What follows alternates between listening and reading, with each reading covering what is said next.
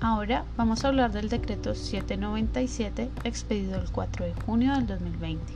por medio del cual se adoptan medidas transitorias en materia de arrendamiento de locales comerciales en el marco del estado de emergencia decretada frente a la pandemia del COVID-19, el cual regula la terminación unilateral de los contratos de arrendamiento comercial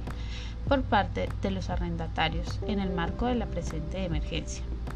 Este mismo será aplicable a los contratos de arrendamiento de los locales comerciales a partir del 1 de junio del 2020,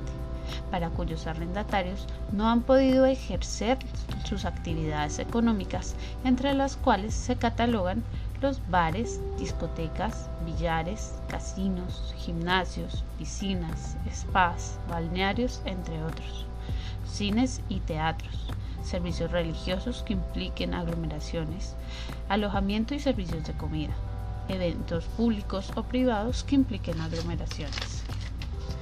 Los arrendatarios de locales comerciales nombrados anteriormente podrán terminar unilateralmente el contrato hasta el 1 de agosto del 2020. Como consecuencia de esta terminación, el arrendatario estará obligado al pago de un tercio de la cláusula pactada en el contrato, sin lugar a cualquier otra penalidad proveniente, ya sea de la ley o de acuerdos entre las partes. Si no existiere cláusula penal, el arrendatario está obligado al pago de un canon de arrendamiento. Para llevar a cabo esta terminación es necesario que el arrendatario esté al día con el pago de los cánones de arrendamiento, servicios públicos o cualquier otra obligación pecuniaria fruto de este contrato.